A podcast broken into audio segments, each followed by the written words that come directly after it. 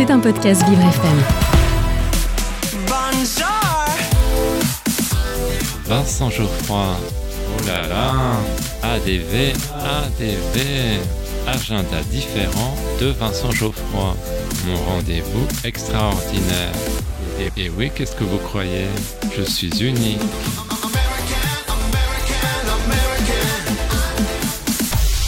J'ai un secret pour vous. Aujourd'hui, dans mon agenda différent, je vous parle d'un livre d'art. Mais chut, ne le répétez à personne. Il s'agit de l'ouvrage Histoire extraordinaire de l'art à l'hôtel Drouot de Vermeer à Louise Bourgeois. On le doit à Judith Benamou, qui est journaliste spécialiste de l'art et commissaire d'exposition. Elle nous propose un livre pointu mais accessible qui bénéficie de magnifiques reproductions.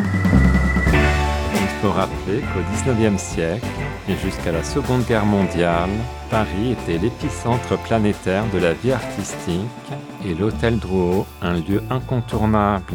L'autrice avait à cœur de raconter les petites anecdotes, les détails biographiques, les accidents de parcours qui rythment la vie des tableaux et les sautes d'humeur des artistes. On fait connaissance avec Théophile Toré-Burger, le génial redécouvreur de Vermeer et propriétaire du Chardonneret. L'hypermodernité d'Edgar Degas a été révélée aux enchères après sa mort. Les deux frères Goncourt ont marqué l'histoire de l'art. Ils ont été fascinés par le XVIIIe siècle français, puis plus tard dans leur existence par le Japon. Paul Durandel a été l'inventeur du marché de l'art moderne. Pour Van Gogh, l'Hôtel Drouot est un champ de découverte picturale. Marcel Duchamp et Francis Picabia ont été le couple idéal du marché de l'art.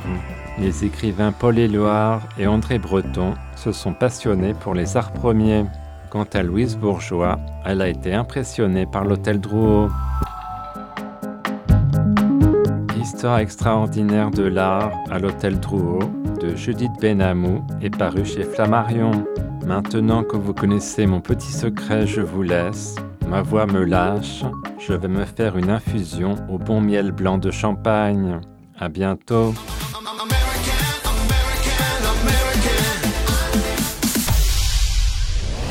C'était un podcast Vivre FM.